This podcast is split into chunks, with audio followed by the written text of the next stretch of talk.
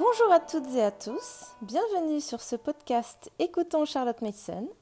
Je m'appelle aussi Charlotte et je vous propose de faciliter la lecture des nombreuses ressources traduites en français aujourd'hui pour rendre cette belle pédagogie plus accessible à tous dans toute son authenticité. Aujourd'hui est un jour particulier puisque c'est le centenaire de la mort de Charlotte Mason. À cette occasion, l'équipe de Charlotte Mason France est ravie de vous proposer la traduction en six articles du livre In Memoriam. Le livre s'ouvre par un poème écrit par Charlotte Mason, The World to Come, puis il est composé de deux parties. La première partie en deux chapitres qui correspond à deux discours prononcés par Charlotte Mason lors de la dernière conférence à laquelle elle a participé avant sa mort, survenue le 16 janvier 1923.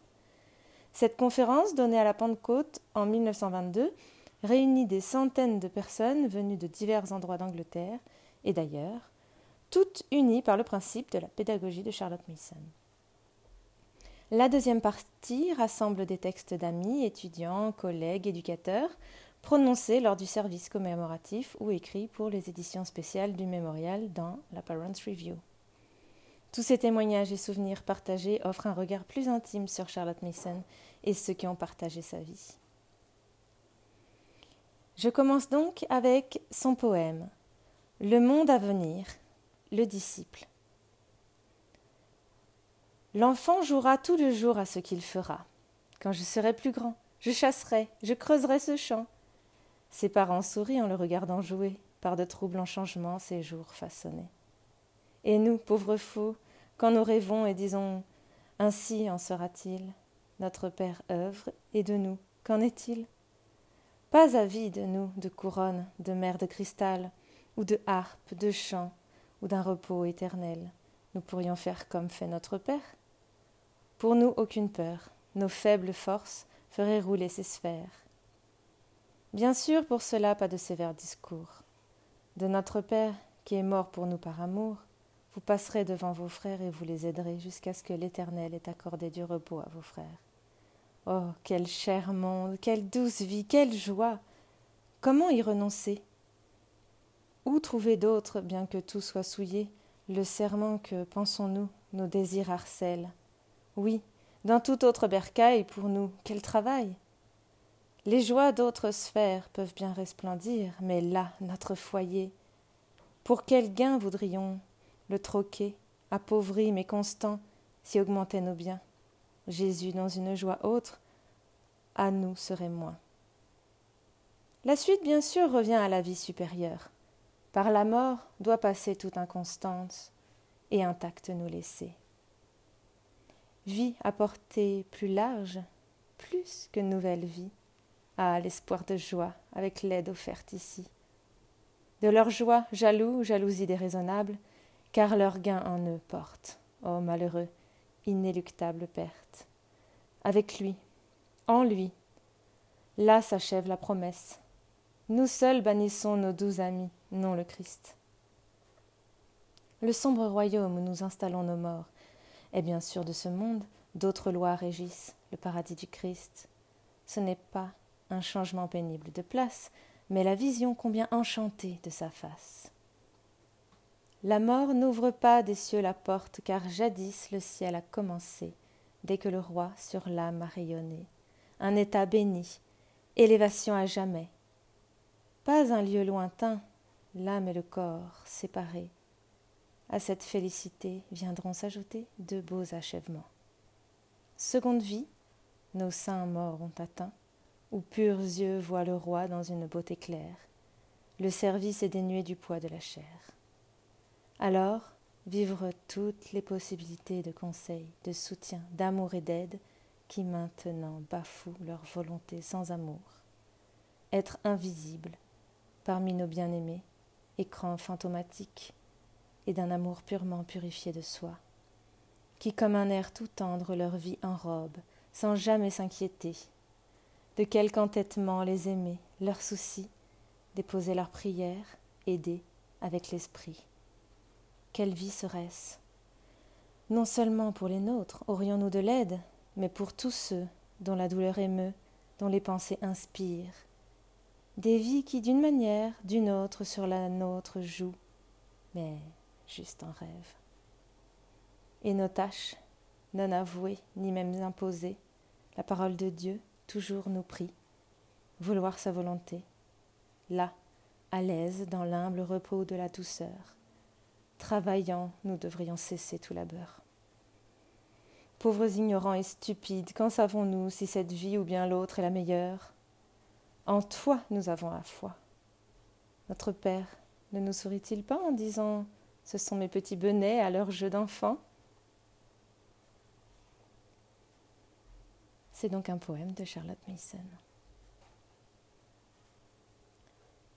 J'enchaîne donc avec le premier chapitre de la première partie qui s'intitule Quelques principes de la PNIU et qui nous produit un bon résumé de ce que cela pouvait être. C'est un immense plaisir pour moi et pour nous tous de rencontrer autant de membres de la PNIU, surtout quand on pense à la fatigue du voyage effectué par une longue journée chaude et poussiéreuse. Car les membres viennent d'Irlande, d'Écosse, du Pays de Galles, des comtés les plus éloignés comme des plus proches de l'Angleterre. Et bien sûr, Londres a envoyé un contingent important malgré la saison. Quelques délégués d'autres sociétés éducatives nous ont fait l'honneur de venir, mais l'aspect général de ce grand rassemblement est sans doute, sans aucun doute, celui de la PNIU. Nous sommes habitués à ce même aspect chez les enfants qui développent rapidement ce qu'on appelait dans ma jeunesse victorienne un visage intelligent. Et c'est ce même visage que nous voyons ici. Certaines des personnes présentes ont soutenu notre enseignement pendant trente ans et plus. Lady Campbell est venue avec sa fille, qui est à son tour mère et membre. Madame Howard Glover n'est pas venue avec son fils, mais nous connaissons tous Monsieur Cedric Glover, qui continue de façon remarquable notre formation à l'appréciation musicale dans la Parents Review, et que j'ai rencontré pour la première fois alors qu'il était un bébé musical de trois ans. C'est à notre secrétaire honoraire et à ses fidèles soutiens que nous devons d'avoir vécu en bonne intelligence pendant plus d'une génération. La PNIU s'est efforcée de maîtriser une philosophie d'éducation particulière dont certains d'entre nous pensent qu'elle accomplira de grandes choses pour des milliers d'enfants et leurs foyers. Cet édifice spirituel, comme je l'appelle, est une sorte d'atoll bâti par d'innombrables travailleurs. Il y a notre secrétaire d'État qui se soucie plus de notre philosophie que de ses résultats, et qui, avec son comité, n'a cessé d'apporter sa sympathie et son soutien à chaque développement. Par exemple, lorsque notre regrettée amie et collègue, Madame Stintal, réussit au cours de la dernière décennie à faire en sorte qu'une école de village dans les mines de charbon du Yorkshire démontre que, malgré un vocabulaire très limité et un environnement peu cultivé, les enfants des mineurs étaient tout aussi aptes à profiter d'une éducation libérale que ceux de la classe aisée. Le comité, sous la direction de son secrétaire honoraire, s'est alors lancé à corps perdu dans ce nouveau projet et a nommé un secrétaire chargé de rendre visite à ces écoles et de les aider. Nous connaissons tous Miss Parrish, et certains regrettons peut-être qu'elle donne au collège ce qui était destiné non pas à l'État mais à toute l'œuvre de l'Union. Permettez-moi de les rassurer, son travail ici est tout aussi inestimable et aura peut-être une aussi grande portée que celui qu'elle a accompli au bureau. Vient ensuite Miss Weeks, très compétente et enthousiaste, qui est maintenant une des inspectrices des écoles de Sa Majesté. Enfin, nous nous réjouissons de la présence de Miss Penthorne, que nous connaissons tous, dont l'enthousiasme et les capacités remarquables ont déjà permis de réaliser de grandes choses.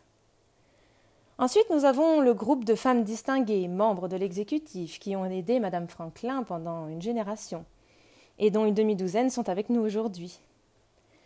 Tous les présidents, trésoriers, etc., qui se sont succédés, l'exécutif, des hommes de marque, le dernier et non le moins honorable d'entre eux, le directeur de Westminster, est avec nous aujourd'hui malgré de nombreux désagréments. Il y a les familles instruisant à la maison, si largement et si merveilleusement représentés aujourd'hui. Les chefs et les professeurs d'un grand nombre d'écoles, primaires et secondaires, également bien représentés. C'est important et touchant contingent de familles dont certaines viennent de chacun de nos dominions et colonies, les 4 à 500 anciens étudiants qui travaillent pour la cause, nos collègues du collège et l'école et au bureau, qui accomplissent un travail important et inédit. Peut-être puis-je faire mentionner spécialement Miss Kitching, ma plus ancienne en service, et non des moins honorables collègues?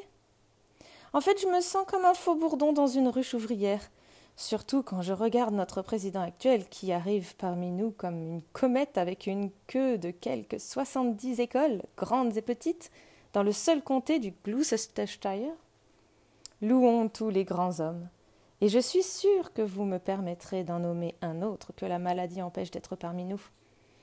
Monsieur Willingham Roseley, un hôte toujours bienvenu dans les écoles du Yorkshire, du Gloucestershire, et d'ailleurs, qui nous a rendu service, comme l'ont fait beaucoup d'autres amis, par de nombreux discours et articles dans la presse, y compris dans la Parents Review. Quels sont, après tout, ces principes que nous nous efforçons tous de promouvoir? Laissez-moi d'abord vous montrer un ou deux éléments tangibles en vous invitant à regarder de nombreux exemples qui se trouvent dans la salle Saint-Georges pour la plupart des épreuves d'examen de Noël. Vous remarquerez le volume de chaque ensemble et ce ne sont que des exemples de ce que chaque enfant pourrait faire. Les enfants lisent beaucoup de livres. Une question est probablement posée sur chaque livre. Une question que le plus intelligent des bachoteurs ne pourrait pas prévoir. Qu'ils aient lu 50 ou 250 pages, les réponses sont aussi complètes, claires, précises et pertinentes. Et de plus, toutes sont émouvantes. Si nous avions plus de temps, les enfants pourraient répondre à 10 ou 20 questions sur chaque livre ou chapitre de livre. Et chaque enfant enverrait un volume de 200, 300 pages de connaissances vivantes qu'il aurait fait sienne pour toujours. En ce qui concerne les leçons que vous avez écoutées avec sympathie, permettez-moi de vous en confier le secret. Les enfants maintiennent constamment une attention absolue. Rien n'est répété, aucun travail antérieur n'est révisé. Ils progressent toujours, ne reviennent jamais sur leurs pas, ne tournent jamais en rond comme un cheval dans un moulin. La découverte de ce pouvoir infini de l'attention dans chaque enfant et adulte est le principe de la PNU qui donne à l'éducation une nouvelle base et promet la renaissance moderne à laquelle nous aspirons tous. Les gens tombent amoureux de la connaissance, enfants comme adultes, car bien sûr, les parents et les enseignants partagent les plaisirs de leurs enfants. Il n'y a pas besoin de motivation secondaire, de notes, de prix, de classement ou autre. Les enfants travaillent avec joie pour l'amour pur de la connaissance. Mais qu'est-ce donc que la connaissance? C'est une question à laquelle personne n'a encore pu répondre. Notre réponse consiste à adapter la définition plutôt inadéquate de la religion donnée par Matthew Arnold. La connaissance est l'information empreinte d'émotion. Le sentiment doit être stimulé, l'imagination doit se créer des images, la raison doit analyser, ou plutôt la conscience doit se prononcer sur l'information que nous lui offrons, avant qu'elle ne devienne une substance mentale. C'est pourquoi les manuels scolaires actuels doivent être mis au rebut et remplacé par la littérature, c'est-à-dire par des livres dans lesquels l'auteur a mis son cœur et son intelligence hautement qualifiés. C'est un autre principe de la PNI. Nous essayons de n'utiliser que des livres vivants. Ensuite, un esprit sain est aussi affamé qu'un corps sain, et il a besoin d'une grande quantité de pabulum convenable. De plus, l'esprit aussi déteste le sempiternel tapioca, il doit avoir un régime varié, choisi non pas au hasard, mais selon ses besoins naturels. Matthew Arnold nous donne là encore, si ce n'est une définition, une classification approximative de la connaissance. La connaissance de Dieu, de l'homme, de l'univers, ou comme nous pourrions le dire, la divinité, les humanités et la science. Ces trois éléments sont les exigences naturelles de tout enfant. Ainsi, son programme doit être généreux, bien proportionné, bien équilibré. C'est un autre principe de la PNIO que nous appliquons avec courage et détermination parce que nous savons que chaque enfant possède un fond inépuisable d'attention, une faim et une soif de connaissance et un goût exigeant pour la littérature et l'art. Pour la connaissance de Dieu, la connaissance principale, nous utilisons la Bible, le livre de prière et certains commentaires pieux modernes. Nous évitons ce que les écoliers appellent les remontrances, Nous n'encourageons pas, ne faisons pas appel aux sentiments, nous ne montrons pas d'images, nous n'utilisons pas de maquettes ou de travaux manuels, mais la piété sincère des enfants de la, PIOS est remarquable. Et elle est peut-être due en partie au fait qu'ils ne s'ennuient jamais et sont toujours intéressés. Dès l'âge de 12 ans environ, ils lisent une vie du Christ en vers. Ils semblent reconnaître que la poésie les aide à réaliser la vie divine, en soi l'apogée des âges. Une jeune fille de 13 ans et demi, lors de son examen de Pâques, avait comme question Ce peuple assis dans les ténèbres, je suis la lumière du monde. Expliquez autant que vous le pouvez la signification de ces déclarations. On ne lui a pas demandé d'écrire en vers, mais n'a-t-elle pas appris, par un bel instinct, à reconnaître que les phrases qu'elle avait à expliquer étaient par essence de la poésie, et qu'elle s'exprimerait mieux ainsi Elle nous dit Le peuple était assis dans les ténèbres. Tout était obscur. Aucune lumière ne leur était encore parvenue de lui. Encore aucun espoir de paradis après la vie. Un havre de paix loin de la guerre et des conflits certains guerriers rejoignent le Valhalla, se combattant tout le jour, et meurent. Le soir venu, surprise, ils se réveillent et boivent dans la grande salle. Certains hommes dormiraient pour l'éternité dans leur tombeau, où ils seront avec l'heure du volage pour toujours. Ainsi tout était sombre et obscur. Pauvres païens, voyez la lumière devant nous, les nuages qui s'éloignent, l'aube dorée, glorieuse du jour. Dans les oiseaux, les fleurs, le soleil, voyez la puissance de celui qui dit Venez à moi. Les humanités couvrent un champ très large. La poésie, le théâtre, l'histoire, la littérature, la biographie, les langues, les essais, en fait, où s'arrêter? Vous avez assisté dans les exemples de leçons à l'appréciation, l'appréhension rapide et à la compréhension complète et à la restitution exacte de textes par les enfants choisis non pas parce qu'ils étaient intéressants, mais parce qu'ils suivaient à chaque fois la leçon de la semaine précédente sur le même sujet. Beaucoup de parents et d'enseignants ici présents pensaient que leurs enfants auraient pu narrer de façon encore plus miraculeuse, et ils avaient raison. Il semble n'y avoir aucune limite à ce que ces enfants incroyables peuvent faire. Mais je voudrais attirer votre attention sur un point que vous verrez pleinement illustré plus tard. Cette méthode de narration se prête étonnamment à l'enseignement des langues étrangères et promet de faire de nous, qui sommes muets comme des carpes, une nation de linguistes au vocabulaire copieux. Les enfants liront ensuite, une seule fois, une ou deux scènes du bourgeois gentilhomme et narreront en français courant grammaticalement correct. Les élèves écouteront une assez longue conférence de Molière, donnée par mademoiselle Pearson, et quand elle sera terminée, ils la narreront pratiquement sans faute ni omission. Bien sûr, ils n'ont jamais entendu cette conférence auparavant, bien qu'elle ait été donnée à une autre division de la senior class lors de la conférence des étudiants il y a un mois. Miss Gardner, notre professeur de lettres classiques, écoutera une classe interpréter un passage de Cicéron et les élèves narreront acquérant ainsi un vocabulaire latin et une connaissance de la structure du texte. Miss Parrish obtient des résultats encore plus remarquables en italien, et jusqu'à cette année, l'allemand a été étudié avec autant de succès. En sciences, nous avons également des méthodes qui nous sont propres. Nous faisons beaucoup de travail sur le terrain, en géologie, en géographie, botanique, histoire naturelle, mais nous utilisons aussi beaucoup de livres vivants.